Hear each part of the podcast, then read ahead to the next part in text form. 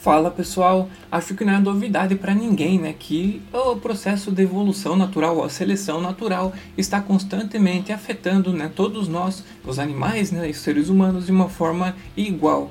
E a seleção natural, caso você ainda não saiba, é um processo evolutivo que orienta quais características se tornam mais comuns em uma determinada população. E essa evolução, né, essa característica da seleção natural, também tem agido sobre nós nos últimos três anos até os dias modernos, isso de acordo com novas pesquisas. E parece, na verdade, estar agindo de maneiras surpreendentes em alguns traços complexos codificados por múltiplos genes, como aqueles ligados à inteligência, doenças mentais e até mesmo ao câncer. Na seleção natural, os genes que conferem algum tipo de sobrevivência ou vantagem reprodutiva são transmitidos e persistem em uma população, enquanto aqueles que levam uma sobrevivência menor ou menor descendência tornam-se menos comuns. E não há dúvida de que a seleção natural moldou a evolução também dos seres humanos em nosso passado mais distante. Mas o impacto da seleção natural no passado recente é uma questão ainda muito controversa para nós, porque como essa essas evoluções são devagares, a gente acaba não acompanhando elas de uma forma significativa. Essa nova pesquisa sugere que a seleção natural é de fato um fator importante nos tempos modernos. Embora os métodos usados no estudo tenham levado a alguns erros anteriormente, alguns, de acordo com alguns pesquisadores, isso significa que as descobertas não devem ser tomadas como a palavra final dessa seleção natural moderna. Esse novo estudo se concentra em características que emergem né, de uma combinação de múltiplas variantes de genes, como a inteligência e a pigmentação da pele. A complexa genética dessas características torna difícil desvendar a ação de genes individuais, e para encontrar esses efeitos sutis, os pesquisadores realizaram alguns estudos de associação de genoma, que é chamado de GWAS, nos quais fazem a varredura em uma busca de marcadores genéticos em todo o genoma para encontrar sequências genéticas curtas que são mais comuns em certas características do que em outras. E esses resultados podem ser difíceis de interpretar, mesmo mesmo comparando pessoas em um único ponto no tempo, e os estudos mais recentes aumentam as expectativas procurando não apenas genes associados a características completas, mas também sinais de seleção natural nessas características. Em essência, os genes que se tornam mais comuns com o tempo estão sobre essa seleção positiva, e eles são benéficos de alguma forma e, portanto, podem ser transmitidos, e os genes que se tornam menos comuns com o tempo estão sobre essa seleção negativa, e eles são de alguma forma prejudiciais à sobrevivência ou reprodução e, portanto, são menos prováveis de serem transmitidos. Em um estudo publicado em 15 de novembro na revista Nature Human Behavior, os pesquisadores encontraram um total de 755 características que mostram sinais de seleção nos últimos 2.000 a 3.000 anos. Para as amostras modernas, os pesquisadores usaram dados de pessoas de ascendência europeia no UK Biobank, que é um repositório de dados genéticos e de saúde de 500 mil participantes. Para aprofundar a história, os pesquisadores também usaram três conjuntos de dados de DNA humano antigo do pré-neolítico, neolítico e após o advento da agricultura no Oriente Próximo, compreendendo um total então de 512 indivíduos. E os pesquisadores analisaram três intervalos de tempo: a era moderna, os últimos 2.000 a 3.000 anos e até cerca de 100 mil anos atrás. E os dados mais antigos são os menos confiáveis de acordo com os próprios pesquisadores. E embora os pesquisadores tivessem informações detalhadas sobre saúde e estilo de vida do UK Biobank, eles tinham apenas genética parcial para as amostras mais antigas e nenhuma informação direta sobre coisas como quantos filhos uma pessoa tinha ou o que comia. Assim, eles usaram os próprios genes para inferir algumas características. Se um gene conhecido por estar envolvido na altura aumentasse em frequência com o tempo, os pesquisadores interpretaram isso como um sinal de que altura poderia estar sob a seleção natural positiva. As características que pareciam estar sob seleção variavam de acordo com as características da pele, como por exemplo a facilidade de bronzeamento, a várias medidas corporais. Surpreendentemente, os genes associados a algumas características aparentemente indesejáveis aumentaram em prevalência ao longo do tempo, incluindo genes associados a doenças como câncer de pele, doença inflamatória intestinal e anorexia nervosa. Isso sugere que alguns desses distúrbios surgem como efeitos colaterais de genes que são benéficos por outras razões, de acordo com os pesquisadores. Se uma variante aumenta o risco de uma doença, mas diminui o risco de outra, a seleção natural teria pouco poder para eliminar essa variante, de acordo com os pesquisadores.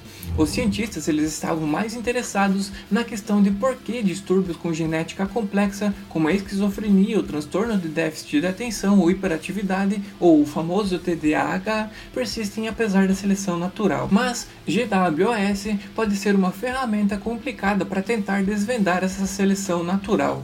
Um dos maiores problemas é algo chamado estratificação. As diferenças entre duas populações podem parecer genéticas quando na verdade são ambientais.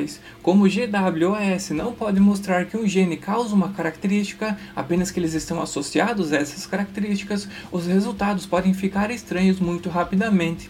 Para usar um exemplo clássico né, de um artigo lá de 1994, habilidades de pauzinho, né, de mexer os pauzinhos, claramente não são presentes do DNA elas são uma questão de prática desde a infância, mas o estudo GWAS em uma população diversa como São Francisco pode muito facilmente revelar evidências de genes associados a essas habilidades, simplesmente revelando genes que são mais comuns em populações do leste asiático do que em populações europeias. E esse erro realmente aconteceu. Na última década, vários artigos foram publicados afirmando que essas variantes do gene que conferem altura são mais prevalentes no norte da Europa do que no sul da Europa, e que a seleção natural estava empurrando os europeus do norte a se tornar mais altos, em média, de acordo com uma pesquisa publicada lá em 2012 na revista Nature Genetics. Mas descobriu-se que o impacto dessas variantes genéticas foi superestimado de acordo com os cientistas. Ao olhar para essas mesmas variantes genéticas em populações menos diversas, que é uma estratégia para reduzir esse problema de estratificação, a evidência de seleção natural desapareceu. O estudo detectou diferenças ambientais até então desconhecidas entre os europeus do norte e do sul e as confundiu com algo puramente genético. E os pesquisadores tiveram que repensar completamente os resultados e ainda não têm certeza se essa seleção natural tem algo a ver com as diferenças de altura na Europa, de acordo com um artigo de 2019 na revista eLife. O uso de dados então de pessoas apenas europeia ajuda a limitar esse problema de estratificação, mas ainda há oportunidades para o problema de estratificar surgir. E entre as centenas de características que os pesquisadores descobriram que podem estar sobre essa seleção natural, algumas se destacam ao se concentrar em dados modernos. Os pesquisadores descobriram que um QI mais alto estava associado a ter mais parceiros sexuais, mas menos filhos. Enquanto isso, o TDAH e a esquizofrenia foram associados a ter mais parceiros sexuais, e essas duas questões são exemplos de características que podem ser um desafio na vida diária, mas melhoram o sucesso de acasalamento. Ao olhar para mais de 100 mil anos da história humana, os pesquisadores descobriram que esses traços relacionados ao tom da pele e às medidas do corpo eram as mais comuns para mostrar a pressão da seleção natural, e isso inclui coisas como medidas faciais, altura e comprimento do torso. Por exemplo, os genes associados ao formato e tamanho do rosto aparentemente sofreram seleção natural nos últimos 100, 100 mil anos, de acordo com os pesquisadores, o que pode ter a ver com as mudanças na mandíbula e no crânio que estão associadas à dieta e ao crescimento do cérebro.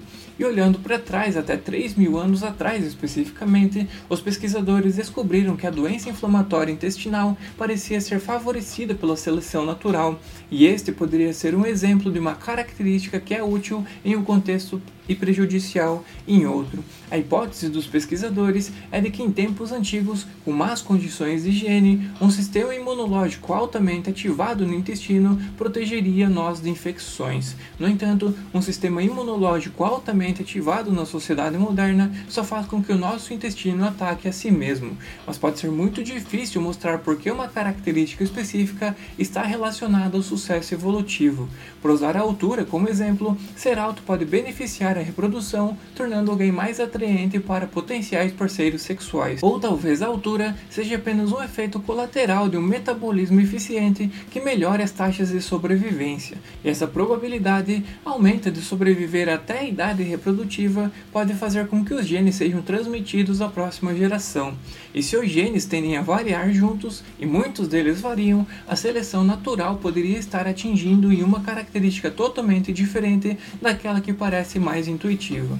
Por exemplo, as variantes que facilitam o bronzeamento na pele, que se mostraram altamente selecionadas na nova pesquisa, provavelmente estão relacionadas a muitos outros traços, traços como por exemplo taxas de câncer de pele, sardas e cor do cabelo. E na verdade, de acordo com os pesquisadores, é difícil saber qual exatamente é esse caminho. Para complicar ainda mais as coisas, há momentos em que a genética de uma característica pode ser completamente dada pelo ambiente, Teoricamente, algo assim poderia acontecer com a inteligência humana. Ok, ele é parcialmente hereditário, então, se for verdade que as pessoas com QI alto têm menos filhos, isso provavelmente empurraria o QI coletivo da população para baixo com o tempo. Mas se o ambiente se tornar mais propício para o desenvolvimento do cérebro, como melhor nutrição, reduções de chumbo e outros poluentes, a população pode se tornar mais inteligente e uma abordagem para definir a seleção natural seria combinar o método GWAS em grande escala com estudos sobre os genomas de famílias únicas. Os membros da família, especialmente os irmãos, geralmente crescem em ambientes bastante semelhantes, então é mais fácil dizer quando os genes estão afetando qualquer característica. E esses estudos de família podem ser usados para fundamentar algumas afirmações verídicas de grandes amostras de GWAS, descobrindo quais genes ainda mostram impactos quando você remove o máximo possível do ambiente da equação. Então, os pesquisadores planejam conduzir alguns estudos familiares para aprender mais sobre a genética de condições complexas como a esquizofrenia, e eles também estão trabalhando para quantificar as variantes genéticas que podem dar origem a alguns efeitos né, muito benéficos ou prejudiciais de forma simultânea. E essas descobertas do novo estudo são um ponto de partida e um lembrete de que a seleção natural ainda é uma força na biologia humana. Simplesmente não é verdade que os humanos pararam de evoluir pelo processo de seleção natural, mesmo considerando nossa capacidade de mudar o ambiente para facilitar e até mesmo reduzir as tarefas físicas, minimizando os custos energéticos para obter uma alimentação melhor e um sistema de saúde melhor, o que de certa forma entraria em conflito né, com essa questão da seleção. Mas isso não é completamente verdade. Então no episódio de hoje é isso, pessoal. Espero que vocês tenham gostado. Por isso não esquece de seguir o nosso podcast para ter acesso a novas curiosidades e novas notícias da ciência. Vejo vocês no próximo episódio, pessoal. Valeu!